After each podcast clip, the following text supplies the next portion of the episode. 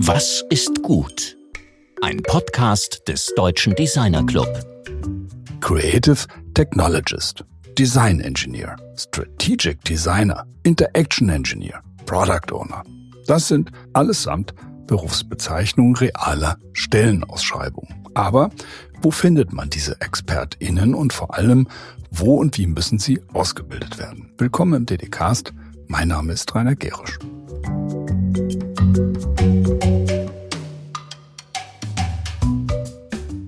In der letzten Ausgabe trafen wir Dr. Sebastian Klöß, Bereichsleiter beim Digitalverband Bitkom. Es ging um das Metaversum, also die Entstehung einer neuen virtuellen dreidimensionalen Realität. Was hat es mit dieser Zukunftsvision auf sich? Wer sind die Player? Welche sozialen und gesellschaftlichen Auswirkungen könnte das Metaverse hervorrufen?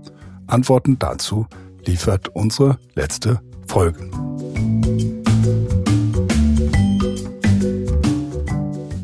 Das Metaverse ist auch ein Beispiel für technologische Entwicklungen, die ganz neue Berufsbilder von Gestaltern entstehen lassen. Genau an der Schnittstelle von Technologie und Kreativität. Und darum geht es heute.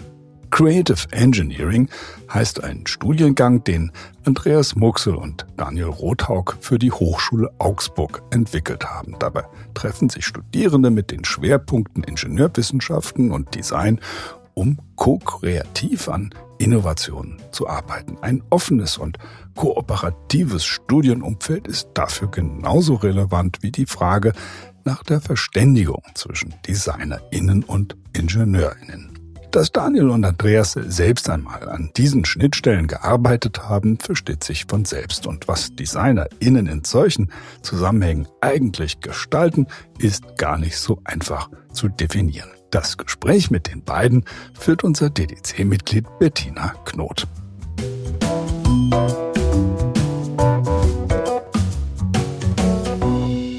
Ja, herzlich willkommen, Andreas. Herzlich willkommen, Daniel. Schön, dass wir uns hier heute unterhalten. Hallo.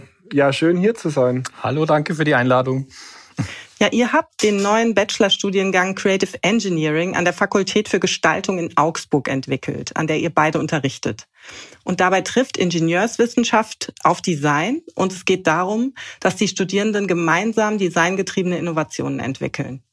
Vielleicht stellt ihr einmal die Grundidee dieses interdisziplinären Studiengangs vor. Also wozu braucht man diesen koedukativen Ansatz?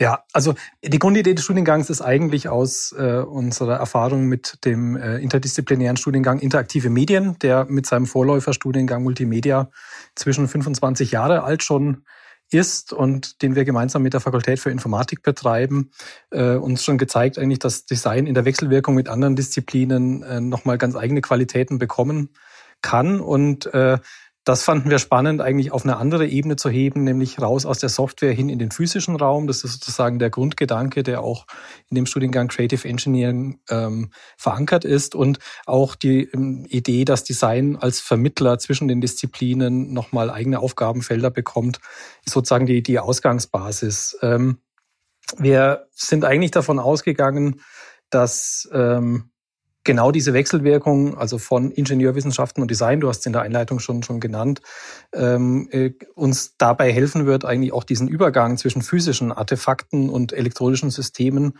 ähm, zu, zu überwinden. Und ja, wir sind im Grunde auch von einigen Thesen ausgegangen, die äh, wir bis heute noch gar nicht beantworten können, aber wir wollen in den nächsten Jahren das zusammen mit unseren Studierenden machen.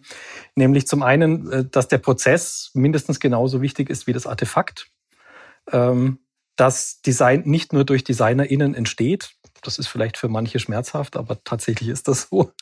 Und äh, das ist natürlich auch schon bekannt, Design ein, ein wichtiger Innovationsmotor sein kann. Und dazu braucht er eben auch andere Disziplinen, mit denen er zusammenkommt. Also da aus diesem äh, Konglomeraat ist im Grunde der Studiengang entstanden oder auch die Idee dafür. Und ich glaube, ganz, ganz, ganz gut, also wichtig auf dem Studiengang ist auch der Ort, wo es stattfinden wird, weil wir tatsächlich jetzt einen super Ort gefunden haben hier in Augsburg, und zwar einen Makerspace, der, den es schon gibt, nämlich das Habitat. Da wird der Studiengang auch stattfinden. Und da ist einfach spannend, da gibt es schon eine Community, an die wir auch andocken können. Und für uns natürlich ist, ist so ein Studiengang auch immer eine Chance, nochmal auch ähm, neue, neue Mitstreiterinnen hier an die Fakultät zu holen. Wir haben auch in der Folge von dem neuen Studiengang auch zwei neue Professuren hier in der Fakultät für Gestaltung. Einmal eine Professur für partizipative Gestaltung da kommt die Jennifer Schubert, die unter anderem davor auch im Design Research Lab in Berlin war und eine Professur für Gestaltung, Produktwirkung, wo der Helge Oder, wo jetzt äh, als neuer Kollege dazugestoßen ist. Ja, das klingt super spannend und sehr interdisziplinär.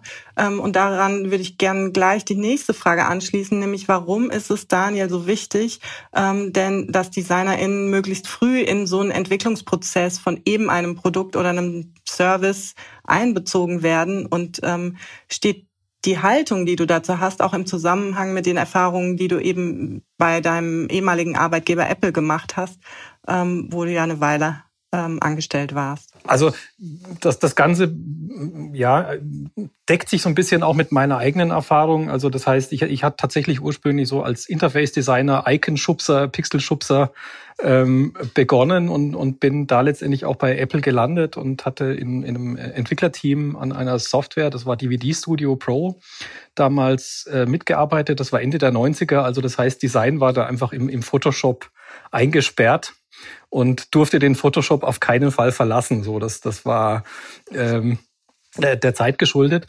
Ähm, und äh, ich hatte da eben festgestellt, dass die Zusammenarbeit, also als einziger Designer in einem äh, äh, Engineering-Team, äh, A, ziemlich spannend ist, aber deutlich auch zeigt, wie weit Design in diesem Bereich kommen kann, also was gestaltbar ist und eben auch was nicht gestaltbar ist über, über diese strikte Trennung. Und das hat letztendlich für mich persönlich dazu geführt, äh, dass ich äh, ähm, nach Apple äh, erst mit meinem Kommunikationsdesign-Studium begonnen habe und da fast ausschließlich mit Code gearbeitet habe. Also so genau das Gegenteil, ähm, möglicherweise auch um das zu verarbeiten.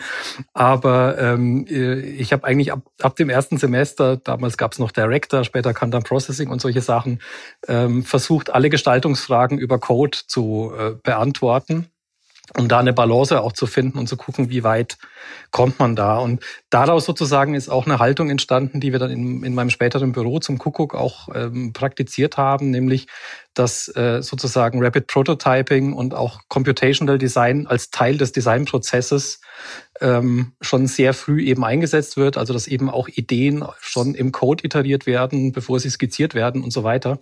Und das ist ein Punkt, den ich bis heute eigentlich sehr spannend finde. Und äh, egal, ob es jetzt um Software-Artefakte oder eben auch um physische Artefakte geht, diese Idee zu sagen, ich prototypisiere die Dinge ähm, in dem Material, in dem sie auch passieren und zwar möglichst früh, um damit auch den Möglichkeitsraum zu erfahren. Ähm, das treibt mich bis heute an, wenn man so möchte. Und das ist ja dann aber auch das Spannende eben, wenn man dann früh in so einen Entwicklungsprozess reinkommt als Designer, ne? dass man überhaupt mit diesen ganzen unterschiedlichen Materialien, Technologien etc. überhaupt in Berührung kommt und ähm, dann eben mit Hilfe ähm, von so einer Cross-Innovation eben mit Ingenieuren ähm, und anderen Stakeholdern gemeinsam eben ähm, tatsächlich was Neues entwickeln kann, neue Gedanken und ähm, die vielleicht dann, das ist nämlich das, was ihr auch behandelt, in dieses Spannungsfeld von Mensch, Umwelt und Technik setzen könnt, ne, so wie ich das verstanden habe. Ähm, denn mit Creative Engineering bewegt ihr euch ja ähm, in diesem Bereich und ihr bezieht Technologie in die unterschiedlichen Wirkungszusammenhänge unserer Lebenswelt ein. Und das ist äh, dir, Andreas, ja auch schon während deiner angewandten Berufslaufbahn begegnet. Und was ich jetzt noch interessant finde, ist, worin sich das von dem unterschieden hat, was ihr jetzt bei Creative Engineering, bei dem ähm, Bachelorstudiengang in den Fokus stellt. Ich fange vielleicht mal hinten an bei der Frage, inwiefern, inwiefern es sich unterscheidet, würde ich sagen, gar nicht so sehr. Also ich würde tatsächlich sagen, wenn es damals einen Studiengang schon gegeben hätte, wäre es genau der Studiengang gewesen, wo ich studieren hätte wollen. Und wahrscheinlich auch war ich deshalb jetzt auch sehr interessiert daran, da jetzt auch mitzuwirken in der Gestaltung von dem Studiengang. Ähm, ja, also tatsächlich so, wenn ich zurückschaue, also ursprünglich habe ich ja Kommunikationsgestaltung tatsächlich studiert, habe aber auch ähnlich wie bei Daniel sehr früh waren die Werkzeuge, mit denen ich Dinge herstelle, genauso wichtig. Also ich da war auch tatsächlich das Coding, das Programmieren etwas, was mich, wo ich gesehen habe, das ist ein spannendes Werkzeug, damit zu gestalten.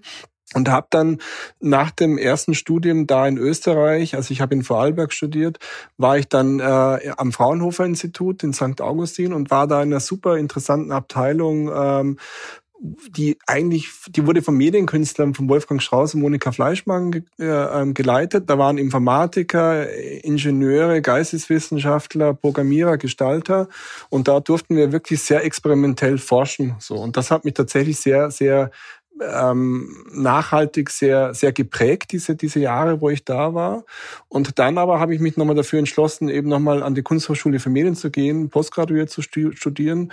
Und zwar am Lab 3. Und Lab 3 war das Labor für experimentelle Informatik. Und da war wirklich so dieses, dieses ähm, einmal die theoretische Auseinandersetzung mit diesem, was, woher kommt dieses algorithmische Denken, was ganz stark in unserer Kultur drin ist. Also das auch mal zu verstehen. Das ist nicht was, was erst mit den Computern kam, sondern kann man viel weiter zurückschauen.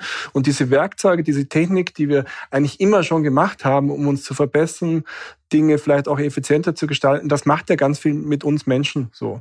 Und das ist genau dieses Spannungsfeld. Und ich glaube, da ist es eben wichtig, ähm, auch, auch zu reflektieren und zu reflektieren. Jetzt kann man sich fragen, ja, wie reflektieren wir? Ja, wir können natürlich, klar, der Diskurs ist wichtig, vielleicht ist, äh, aber ich glaube, und das ist was, was, was, was einfach eine Chance ist in der Gestaltung, wir können übers Machen reflektieren, über die Dinge, die wir herstellen und dass eigentlich die Prototy diese Prototypen, die wir herstellen, auch zu Denkwerkzeugen werden. So, das also einmal das zu diesem Thema Mensch und Technik und und das ist unsere Akt ist einfach auch so, ähm, das wird uns glaube ich allen jetzt einmal klarer. Wir dürfen nicht nur den Menschen und Technik uns anschauen, sondern wir müssen es halt auch einfach größer sehen, auch größer in der Welt, in der wir uns äh, bewegen, in der wir machen und wirken.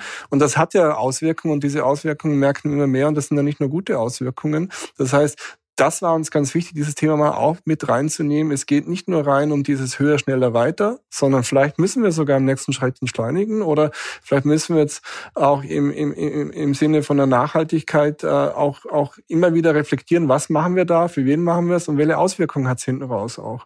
Und da geht es, glaube ich, wirklich auch darum, ähm, quasi das, das Wirkungsfeld oder das Betrachtungsfeld, in dem wir gestalten, tatsächlich bewusst größer zu sehen. So. Ja, finde ich sehr spannende Gedanken, vor allem wenn man sieht, also die, diese Idee, die du gerade genannt hast, ähm, davon, dass man übers Machen reflektiert.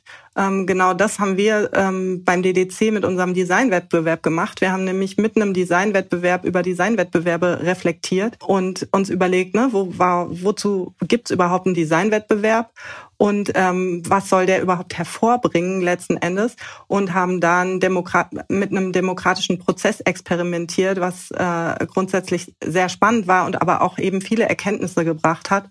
Und äh, das stelle ich mir genau so dann auch eben bei euch im Studiengang vor. Die Studierenden sollen ja bei euch äh, technische Systeme in Form von Prototypen und möglichen Anwendungsszenarien zu einem Rahmenthema entwickeln.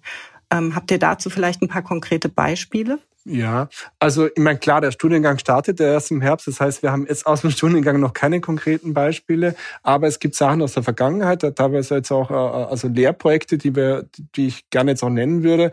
Zum Beispiel, äh, ich war ja vorher an der Köln International School of Design, bevor ich nach Augsburg gekommen bin. Und in diesem Wechsel habe ich da noch eine Bachelorarbeit von Jakob Kilian betreut, die heißt Unfolding Space. Und da ging es darum, wie kann Technologie dazu genutzt werden, Menschen zu unterstützen. Das heißt, was er da gemacht hat, er hat hatten äh, über erste Prototypen hat er äh, äh, etwas entwickelt, wo man für blinde Menschen, wo, die, wo das Bild von der 3D-Kamera wird auf Vibration am Handrücken übertragen. Das heißt, man kann dann als jemand, der nichts sieht, sich über dieses diese, diesen haptischen Sinn an der Hand in der Welt bewegen. Und da war es wirklich so, dass er ganz schnell am Anfang sehr schnelles Prototyping gemacht hat, also so Lo-Fi-Prototyping bis hin dann mit Arduino.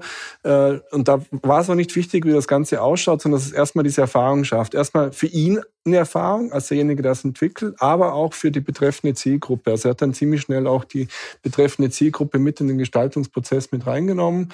Und, und da sieht man auch ganz schön, wenn man sich diese Arbeit mal anschaut, wie sich die jetzt, die, da ist jetzt auch schon länger dran, hat danach auch noch einen Master dahinter ge, äh, gestellt, hinter die, die Bachelorarbeit. Und jetzt vor kurzem hat er auch eine größere Studie veröffentlicht und sein Ansatz scheint wirklich sehr gut zu funktionieren. Und eigentlich würde ich es ihm jetzt auch sehr wünschen, wenn im nächsten Schritt das tatsächlich auch da Richtung Produkt äh, das Ganze auch gehen kann.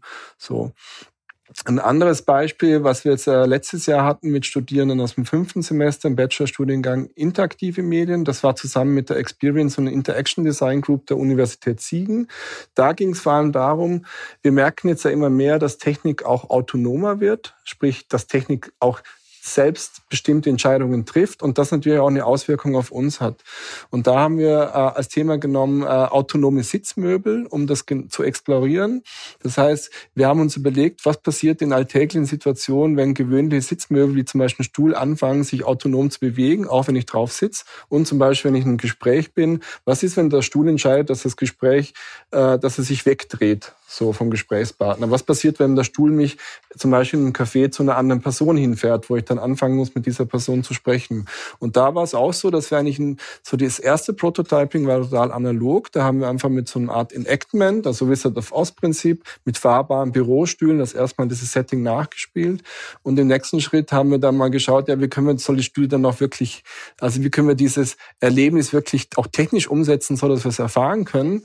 Und dann sind wir eben nach etwas Recherche in der Chaos Computer Club Community fündig geworden. Hier gibt es nämlich einen Firmware-Hack für die Steuerplatinen von Hoverboards. Hoverboards kennt man vielleicht von Kindern als Spielzeug. Und Im Prinzip ist das Steuerelektronik für zwei kräftige Motoren. Und mit diesem Hack konnte dann eine neue Software auf die Steuerplatinen gespielt werden und individuelles Bewegungsverhalten so von den Studierenden gestaltet werden. Und wenn man so will, ist es eben eine sehr kostengünstige, recycelte, mobile Roboterstuhlplattform. Und am Ende hatten die Studierenden eben zwei autonom fahrende Stühle und es wurden verschiedene Szenarien von Mensch und proaktiven Stuhl, aber auch zwischen den Stühlen ähm, exploriert, als auch äh, was passiert, wenn die Technik da in diese zwischenmenschliche Interaktion mit eingreift. Und ich glaube, es ist wichtig, gerade im, im, im frühen Stadien von technischen Entwicklungen vor allem über schnelle und einfache Prototypen erlebbare Artefakte, auch im 1 zu 1 Maßstab und eben in dem Material, in dem sie passieren, stattfinden zu lassen. Und die größte Gefahr, und das war leider auch oft meine Erfahrung in meiner beruflichen Tätigkeit in der Produktentwicklung, sind eben oft Prototypen, wo schon im frühen Stadium versucht wird, technisch alles perfekt zu lösen, also quasi ein Overengineering betrieben wird. Und wenn schon eben in dieser frühen Phase zu viel Zeit und Energie in, in, in diese Prototypen gesteckt wird, dann ist es oft schwer, bei bestimmten Design- und Konstruktionsentscheidungen wieder einen Schritt zurückzugehen oder auch einmal eine komplett andere Richtung einzuschlagen. Und am Ende müssen wir uns auch immer wieder fragen und auch vielleicht auch bewusst machen, für was ist der Prototyp eigentlich da? Was wollen wir mit ihm herausfinden? Und gerade in der frühen Phase ist er eben auch dafür da, in interdisziplinären Teams eine Verhandlungsgrundlage zu schaffen, eben für die nächsten Schritte. Der Prototyp also quasi als materialisierte These. Ja, Ihr werdet, ähm, das hast du ja eben auch schon gesagt, und ähm, das passt auch zu dem, was du gerade äh, über diese einzelnen Projekte gesagt hast, in die Studierenden in Makerspaces arbeiten lassen und ähm, euch schweben Formate vor wie Hackathons. Ähm, das heißt, das Partizipative und Co-Kreative ist schon einer der Kerngedanken dieses Studiums. Aber wenn ich es richtig verstanden habe, habt ihr das, den Prozess, den Studiengang zu entwickeln, da habt ihr auch schon so gearbeitet und habt nämlich mit unterschiedlichen Stakeholdern ähm, gesprochen, euch ausgetauscht und geht eben auch in Kooperationen, zum Beispiel mit dem Referat für Existenzgründung. Genau, also ähm, wir, wir hatten im Vorfeld ähm, tatsächlich auch mal die, die Industrietauglichkeit von diesem Konzept abgeklopft äh, und äh, ganz konkret, gut, Augsburg ist, ist KUKA natürlich ein ganz äh, äh, wichtiger ak unternehmerischer Akteur, ähm, äh, der, der da eine Rolle spielt. Ähm, aber eben auch mit anderem aus dem Automobilbereich. Wir hatten mit Daimler gesprochen zum Beispiel, um mal zu schauen, wie, wie ist da das Potenzial auch für Berufsbilder oder auch vielleicht kommende Berufsbilder, die wir jetzt noch gar nicht kennen oder auch Bezeichnungen, die eben zwischen den Ingenieursdisziplinen und den Designdisziplinen auch angesiedelt sind. Und äh, das wollen wir eigentlich auch fest im Studiengang weiter betreiben. Also das heißt, dass man einerseits diese zwei Flughöhen, also ein sehr, sehr experimentelles, offenes Arbeiten äh, gekontert eben auch mit sehr konkreten Fragestellungen aus der Wirtschaft, äh, teilweise auch aus, aus anderen Bereichen.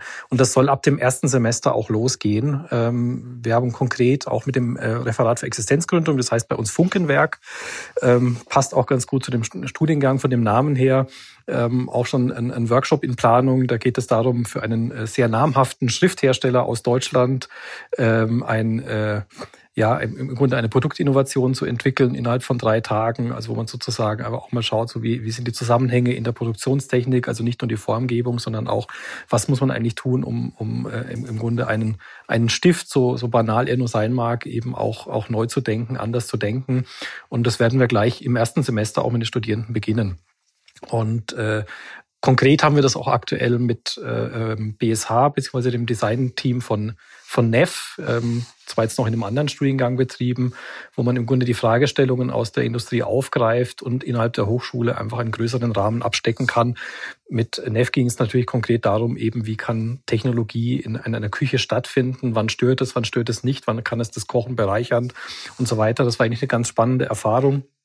Ähm, und da wollen wir gerne auch weitermachen in dem Studiengang.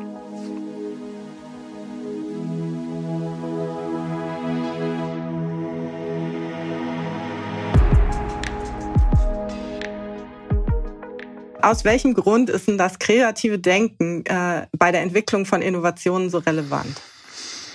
Mm, also der Punkt ist nicht so ganz einfach zu, äh, zu beantworten, weil er, glaube ich, sehr vielschichtig ist, vor allen Dingen, wenn man das im, im Kontext äh, des Wirkens von, von DesignerInnen äh, betrachtet. Ich glaube, ein wesentlicher Punkt ist, dass tatsächlich ähm, im Bereich der Innovation zwar Kreativität praktiziert wird, aber das ist eine andere Kreativität als die, die wir als DesignerInnen ähm, in, in der Regel anwenden. Und dieser Angleich ist eigentlich ganz spannend, ähm, wo, wo eigentlich beide, beide Seiten was von lernen können. DesignerInnen ähm, neigen in der Regel dazu, äh, Technologie mit sehr viel Respekt zu begegnen. Und das ist auf jeden Fall eine Kreativitätsbremse.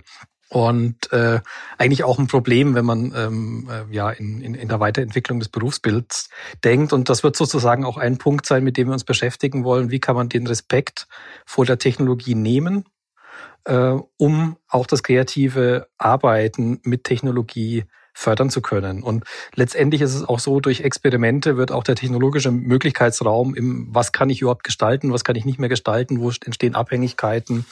Ähm, das, das wollen wir sehr ähm, ähm, frühzeitig auch mit den Studierenden praktizieren. Also dass einfach der Respekt verloren wird. Technologie ist erstmal was Menschengemachtes, das kann man auch wieder kaputt machen. Also eigentlich eine Demontage. Ja, und vielleicht hier noch anknüpfend. Ähm, tatsächlich ist ja, wenn wir von Innovation sprechen, dann ist es ja erstmal das, wo ich vielleicht das Ergebnis, das Ergebnis offen der Prozess. Also ich, ich, es, ich kann ja am Anfang nicht wissen, was da hinten rauskommt. Das heißt, dieser, die, dieser Prozess ist ein nicht linearer Prozess und ich werde immer wieder im Prozess Entscheidungen treffen müssen, auch gerade wenn es in, in interdisziplinären Teams stattfindet, auch durchaus unterschiedliche Meinungen da drin haben im Prozess. Und aber da ist es eben wichtig, ähm, weil das ist ja oft auch so, wenn man draußen sich so Entwicklungsprozesse anschaut, dass es oft schon am Anfang relativ klar fest formuliert ist, was da hinten rauskommen soll. So. Und da ist halt die Frage, kann da Innovation entstehen? Ist tatsächlich auch eine Frage, die, die ich aktuell jetzt äh, ähm, auch jetzt hier mit unserem Lab, was wir in der Hochschule haben, sehr viel merken in dieser in der Forschungslandschaft. Da ist es nämlich oft so, dass ich in dem Antrag für das Forschungsprojekt schon sehr klar formulieren muss, was hinten rauskommt. Und dann fragt man sich ja, warum stelle ich denn den Antrag? Ich, ich will ja forschen, um dann rauszufinden, was hinten raus passiert. Und das ist was, wo dieser Studiengang schon noch ein bisschen mit rein soll. Erstmal vielleicht ergebnisoffen Arbeiten zuzulassen. So. Heißt aber schon klar, am Anfang präzise die Fragen vielleicht auch zu formulieren, präzise auch das Feld abzustecken, für wen gestalten wir da und warum gestalten wir. Aber das Ergebnis ist erstmal offen. Und würdest du auch sagen, wenn du sagst, die Fragen abzustecken, dass ähm, aus eurer Sicht relativ wichtig ist, dass äh, man äh, einige Zeit mit dem Problem verbringt? Und dann erst in die Entwicklung geht? Oder wie seht ihr ähm, diesen Prozess? Ja, also ich glaube, das ist kein, äh, es, es, ist, es ist ein ständiges Hin- und Her-Switchen. So, und ich glaube, das Problem wird auch immer wieder neu, muss man sich immer wieder neu verhandeln. So, ich glaube nicht, dass das, ich glaube nicht die Fragestellung, die am Anfang ist, während dem Prozess immer die gleiche bleibt. Das wird hinten raus, wird, sich das verändern. Das ist ein fluider Prozess. Und ich glaube, das, das ist dazwischen, es ist ein, ein, ein, ein, ein ständiges hin und also sag mal, ein ständiger fluider Prozess von ich gestalte, ich entwickle, ich mach's und ich diskutiere es und ich ich ich ich stelle es zur Diskussion. Und äh, letztendlich auch der, der Punkt, äh, häufig können die Probleme ja noch gar nicht identifiziert werden. Das heißt, es wird auch darum gehen, die Probleme erstmal auch zu, zu benennen und zu erkennen, um sie dann an, an Ort und Stelle auch, auch lösen zu können. Ja, genau, das war, was ich meinte, ne? Ähm, dass du, dass du dich relativ viel damit auseinandersetzt. Wo liegt das Problem? Was ist es genau? Was wird dafür gebraucht? Um, und dann tatsächlich in diese, ja, in diese konkrete Auseinandersetzung damit zu gehen. Und dass das natürlich auch ein Großteil überhaupt der Arbeit darstellt. Das kann ich mir sehr gut vorstellen. So verstehe ich euch jetzt auch. Was war denn für euch persönlich das Spannendste bei der Entwicklung dieses Studiengangs? Also ähm, äh, ich muss natürlich sagen, dass das eigentlich diese gesamte Entwicklung ein Highlight war, weil im Grunde hat uns das jetzt vier, fünf Jahre ähm, in verschiedenen Intensitäten beschäftigt und war ähm, ja einfach auch, auch eine spannende Phase, wo wir eigentlich das schon mal durchgemacht haben, was, glaube ich, unsere Studierenden dann auch nochmal durchmachen dürfen. Ähm, also das heißt, das ist selbst für uns auch Studieren.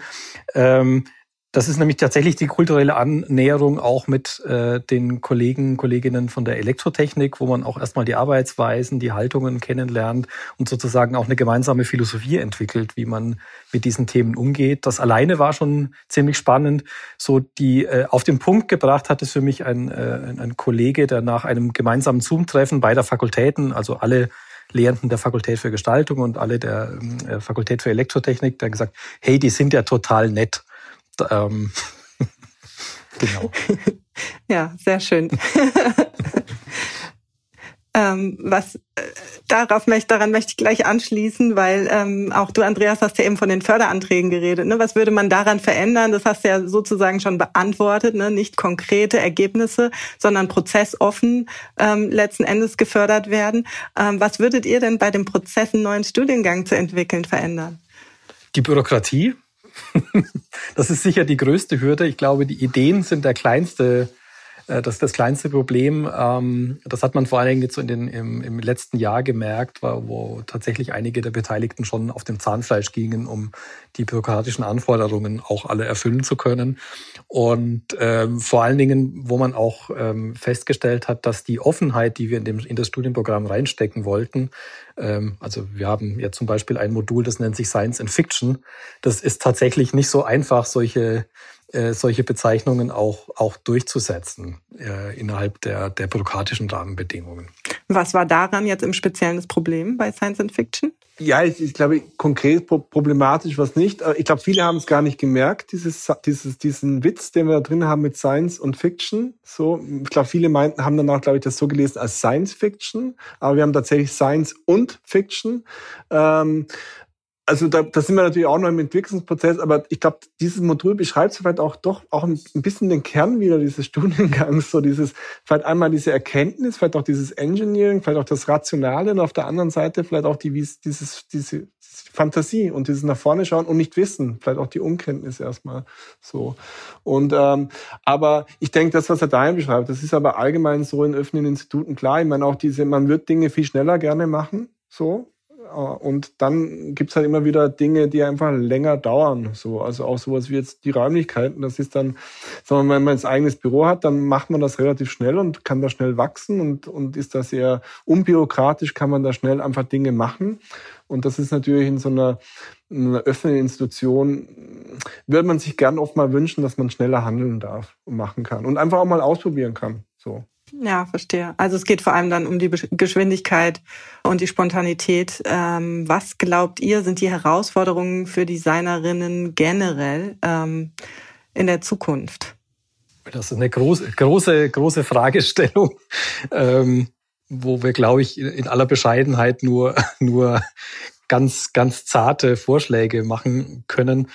Also ich glaube jetzt auch mit der Idee des Studiengangs ist, äh, muss man glaube ich auch sagen, also das äh, eine eine höhere Bereitschaft für Designer, DesignerInnen sich mit anderen Disziplinen zu vernetzen, ist glaube ich schon eine eine Herausforderung. Design ist eine sehr isolierte Disziplin leider. Ähm, und da gibt es, glaube ich, viel zu machen. Ähm, vor allen Dingen in Deutschland habe ich den Eindruck, dass das da noch stärker ist, als, als man das in anderen Ländern, in Skandinavien oder auch in den USA kennenlernt, ähm, wo eine stärkere Verschmelzung schon, schon stattfindet. Da liegt es liegt natürlich auch in den Begrifflichkeiten äh, und der sprachlichen Auffassung dieser Begrifflichkeiten. Also to design ist im, im Englischen auch äh, eine Ingenieursleistung zum Beispiel. Das heißt, da stellt sich diese Kontrastfrage nicht so extrem wie bei uns. Ähm, Ein anderer Punkt hatte ich schon erwähnt, also Technologie als Gestaltungsmaterial, als ernsthaftes Gestaltungsmaterial zu verstehen äh, und nicht nur als Tool, um Dinge anders sichtbar zu machen. Das erleben wir auch gerade bei den ganzen, ich sage jetzt mal KI-getriebenen äh, äh, Tools, die da kursieren und, und äh, Artefakte erzeugen. Aber ähm, das ist ja erstmal nur ein Nutzen, das ist immer noch nicht ein Eingreifen in, in, in diese Technologie. Und ja, letztendlich auch ein Punkt, der mir persönlich in meinem Werdegang und ich glaube, Andreas ging das ähnlich schon so ein paar Mal so begegnet ist. Wir nehmen uns als Designer doch häufig wichtiger, als wir tatsächlich im Kontext von anderen Fragestellungen sind. Und das ist, glaube ich, auch ein Punkt. Ähm, ich glaube, John Mader hatte das auch äh, irgendwann mal in, in, in einer Keynote auch, auch aufgegriffen. Was wäre, wenn wir tatsächlich eigentlich nur die Nebendarsteller sind, die zwar einen Oscar bekommen, aber dazu helfen, um andere Dinge zu ermöglichen? Und ich glaube, das ist etwas, was man sich schon zu Herzen nehmen muss. Und auch ein, ein, Punkt, den wir in dem Studiengang sehr intensiv diskutiert haben, ähm, was ist, wenn Design eben nicht nur sichtbare Artefakte erzeugt? So, wie gehen wir als Designer und DesignerInnen damit um? Und äh, wo holen wir uns auch unsere Bestätigung für unsere Arbeit, wenn es diese sichtbaren Artefakte eben teilweise nicht mehr geben wird und geben kann oder sich vielleicht auflösen in der Zusammenarbeit mit verschiedenen anderen Disziplinen. Also ich glaube, das sind so Punkte, wo wir auch an uns selbst arbeiten müssen und unsere Position finden müssen.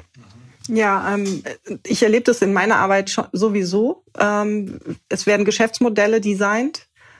Die siehst du letzten Endes auch nicht. Ähm, es werden Innovationen geschaffen, Services, die tatsächlich so in dieser Form natürlich keinen Artefakt im klassischen Sinne sind. Ich weiß jetzt nicht, was ähm, für euch in dem Sinne ein Artefakt ist. Äh, liege ich da schon richtig? Oder ist das, ähm, also ist für euch immer noch schon die Form äh, oder die Farbe oder die Schrift, die man sieht? Ist das das, was ihr unter einem Artefakt versteht? Ja, im, im, im Grunde ist es natürlich auch ein Artefakt, was du beschreibst, aber natürlich ein anderes als das, was sich Designer und äh, in, in der Regel aneignen, äh, nämlich ein geschriebenes Artefakt. So, und auch das kann, kann natürlich ein gestalterisches Ergebnis sein.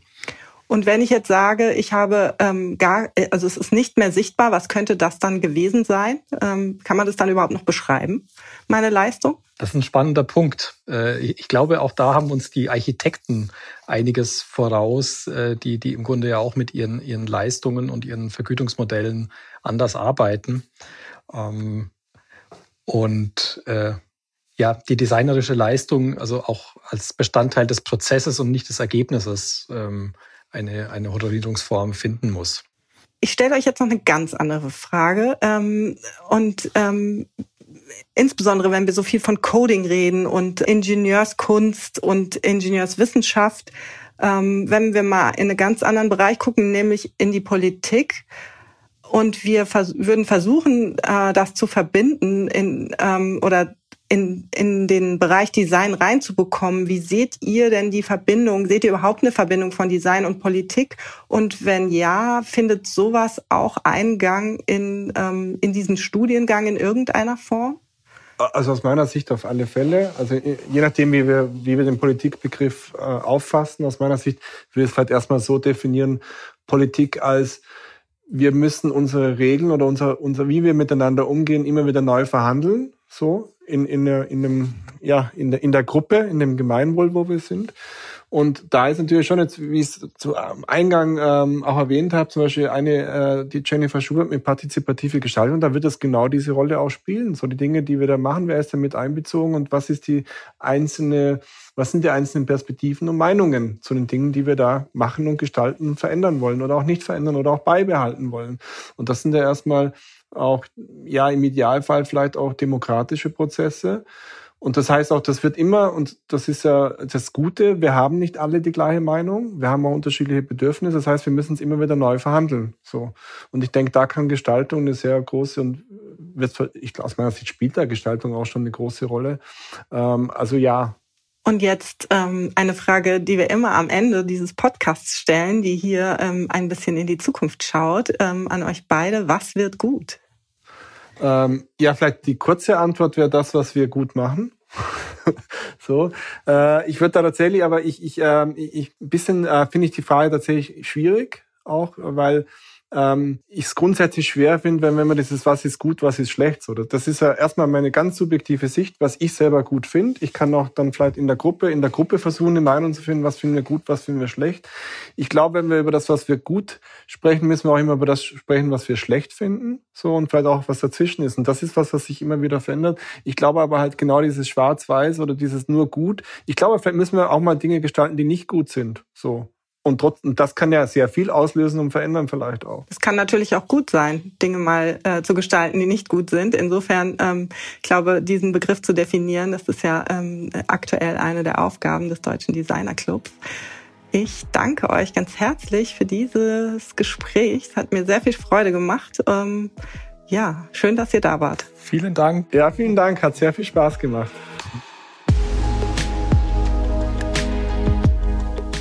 Das war unser DDC-Mitglied Bettina Knot im Gespräch mit Daniel Rothaug und Andreas Muxel über Creative Engineering, Cross Innovation und neue Herausforderungen des Design- und Ingenieurberufs.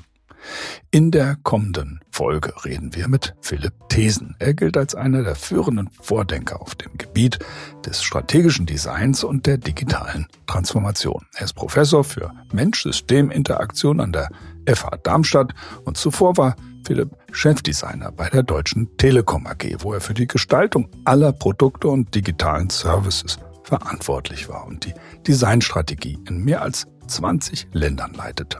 Das wird ein sehr spannendes und informatives Gespräch, das kann ich jetzt schon versprechen. Bis dahin wünschen wir euch wie immer eine kreative Woche. Alles Gute, eure DDcast Redaktion.